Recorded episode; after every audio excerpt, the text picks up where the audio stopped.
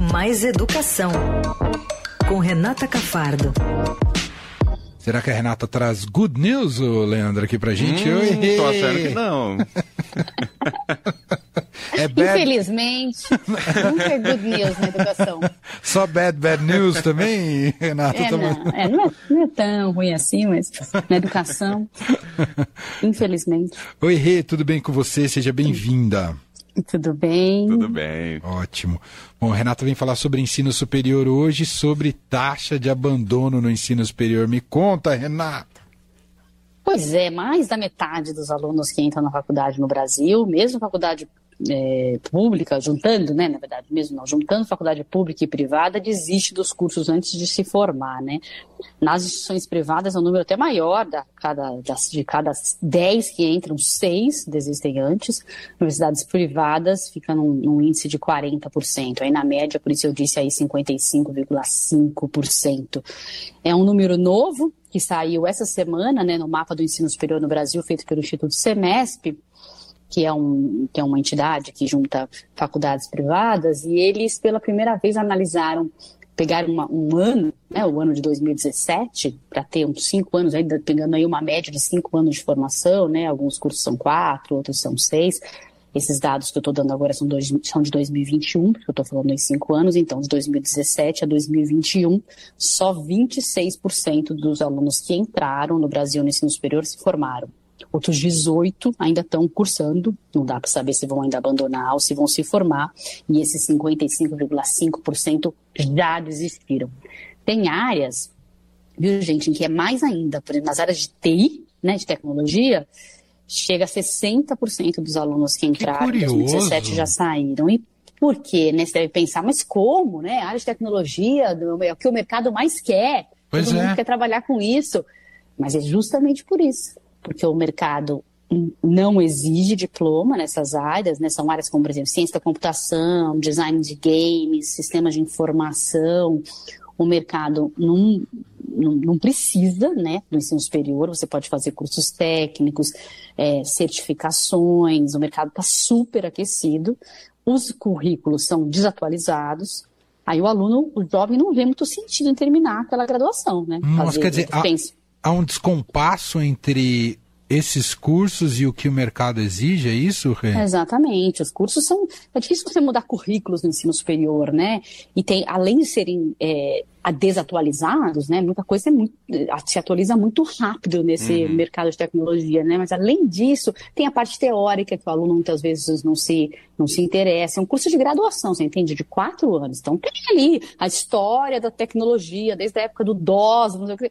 O aluno não está interessado nisso, ele está como todos, isso também é, uma, é, é, um, é, algo que é identificado em outros cursos, está interessado em, em, em, em rapidamente estar tá ligado ao mercado de trabalho, está cansado o aluno, o jovem hoje em dia de estar tá nessa questão mais teórica, de estudar, ele quer logo ferramentas para se tornar independente, para gerar renda, para entrar no mercado de trabalho. Nos cursos de TI, mais ainda na área de TI, porque o mercado está bombando e está está chamando por ele, né? E, e nesse é caso um... da área de TI, justamente pelo mercado estar tá bombando, muita gente procura, mas não necessariamente a pessoa também se adapta ao conteúdo ali, né? A pessoa vai pensando que vai ganhar muito dinheiro e aí vai fazer, mas ela pode não ser apta àquilo, né? Nem consegue. Tem isso também na área de TI. Muitos não, não foram bem preparados na escola, por exemplo, para de exatas, sequer conseguem acompanhar o curso né, da uhum. área de TI. Porque a gente, se a gente for pegar os números é, de avaliações nacionais, só 5%, 5 dos alunos que terminam a escola no Brasil sabem os conteúdos adequados de matemática, para você ter uma ideia. 5. Né? Então, obviamente, a nossa formação em matemática, principalmente na escola pública, não é das melhores. Aí o aluno se vê querendo entrar nesses cursos, e porque é o que né, se diz que é que é o que, tá, que o, o mercado demanda nesse momento, também não consegue acompanhar. Mas o que mais existe mesmo é essas micro certificações. Tem muitas certificações independentes, às vezes feitas por empresas. A Microsoft dá uma certificação. O, o, menino vai lá, faz um curso ali, e assim ele consegue trabalhar numa empresa que ele tem aquela certificação da Microsoft. Você entende? Ele não precisa do curso de ensino superior nessa área para conseguir trabalhar.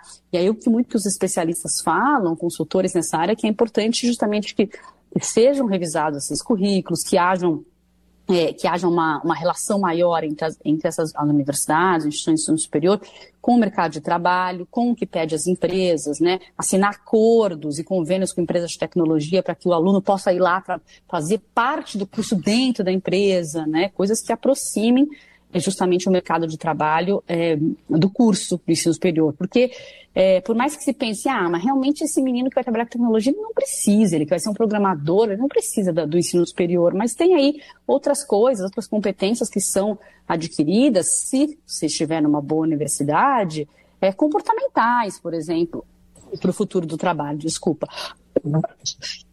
Por exemplo, é, você é, discutir é, é, tra trabalho em equipe, lidar com problemas, né, com solução de problemas, o pensamento crítico, saber se comunicar bem, que às vezes é muito difícil, né, entre entre as pessoas que, que, que, são na área de, estão na área de tecnologia. Uhum. Então, você aprende outras coisas no ambiente universitário que são importantes para a sua vida futura do trabalho, né, e na vida de maneira geral, que não são só a técnica, né, é, o, que você, o que você aprende nesses cursos é, menores e mais rápidos, né.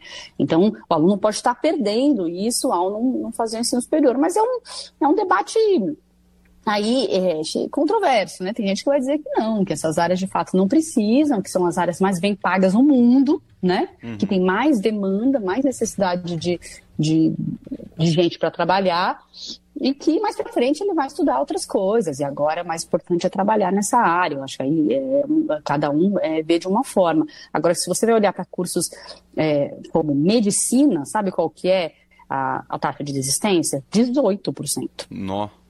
Muito mais baixa. É. Já direito é alto ainda, 52%, nas engenharias é 56%, a mais baixa é medicina, né? Porque é um curso que parece que é uma decisão mais já refletida, né? Quem vai cursar medicina, ficou muitos anos já estudando medicina, pensando, tentou passar, não passou, já entende que quer aquilo e que não vai desistir, é um curso caro, né? É, então, nas, na, nas, nas, escolas privadas, e é um curso muito concorrido nas, nas, públicas, então é algo que você fica, talvez o aluno fique mais tempo é, é, tem, é, tem refletindo sobre aquilo e é um aluno mais vocacionado para aquilo, né? Há anos ele já sabe que quer fazer medicina, enquanto outros cursos, às vezes como administração, direito, principalmente pedagogia, os alunos acabam entrando porque é o que dá para entrar, é o que dá para pagar. E aí depois ele se vê num curso que não tem nenhuma que não tem nenhuma relação com o que ele quer fazer, acaba desistindo, ou então ele não consegue mais pagar. No Brasil, é, apesar dessa questão assim da desistência ser também grande no mundo todo, o ensino superior não está se bombando no mundo todo, não há uma crise em vários lugares do mundo, no Brasil é um pouco mais aprofundada pela questão econômica. Muitas vezes ele ingressa, a gente sabe que a maioria dos alunos estão, estão em, em universidades privadas, ele ingressa e ele não consegue pagar mais no final. Começa com no, come, no começo ele consegue e depois ele não consegue mais continuar pagando e acaba largando o curso, né? Ou ele tem uma outra ideia, ele quer fazer um curso é, muito mais difícil de ingressar ou mais caro e acaba fazendo o mais barato e o mais fácil de ingressar. A pedagogia, a gente até já falou disso aqui, é um curso que tem muito esse refúgio de é a única coisa que eu consigo fazer, eu preciso de um diploma superior, acaba fazendo à distância, uhum. né? E, e, os cursos à distância também são que tem mais evasão, né? É, só cresce o número de cursos à distância. Hoje, para ter uma ideia, 92% dos cursos que são à distância, eles são em universidades privadas, nas públicas eles não crescem, é nas universidades privadas, e 62% dos estudantes que entram no ensino superior brasileiro hoje entram no curso à distância. Você tem, tem uma ideia, os, os, os ingressantes, a cada ano, mais de 60% está entrando em cursos à distância.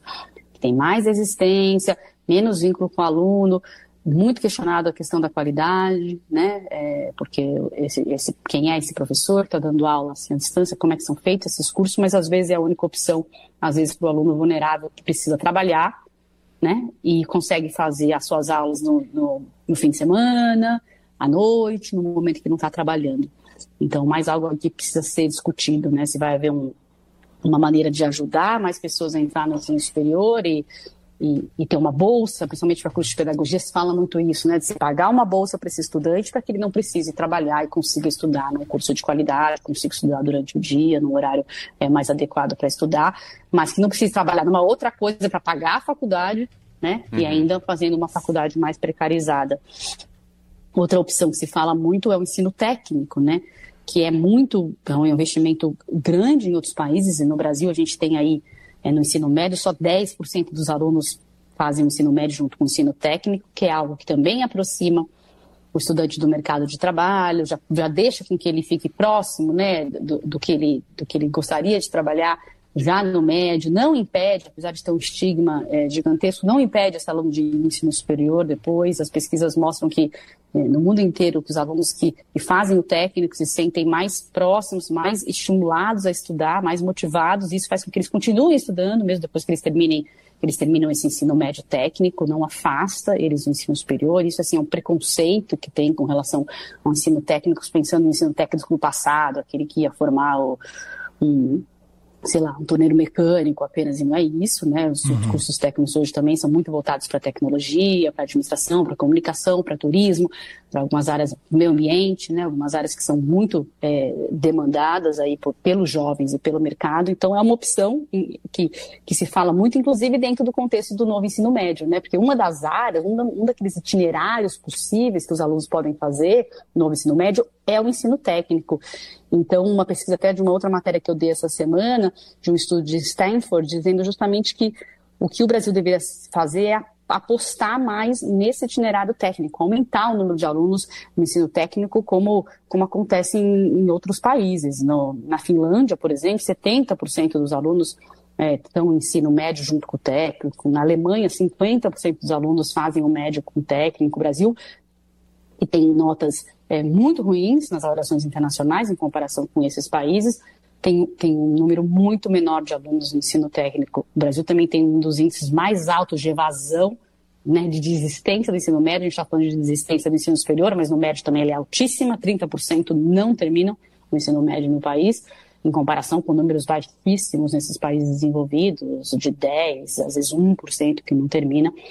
É, então, esse estudo de Stanford ele conclui que uma das maneiras de manter, né, de manter esse jovem motivado no ensino médio é sim oferecer o ensino técnico, né, e não ter esse preconceito com o técnico como se fosse apenas uma educação para formar mão de obra barata. Não é isso, né? Não, faz muito tempo, acho que nunca foi. É, é, e as escolas de ensino técnico, em geral, elas são, inclusive, é, têm mais qualidade. Os alunos acabam passando mais no Enem, a gente vê assim, todas as, as rankings aí do Enem, sempre os alunos que cursaram ensino técnico, então ele dá tanto a formação básica melhor, quanto uma formação técnica aproximando esse, esse menino já do mercado de trabalho, colocando ele dentro das empresas. Lá fora é muito comum isso, o aluno faz parte das, das, disciplinas nas empresas.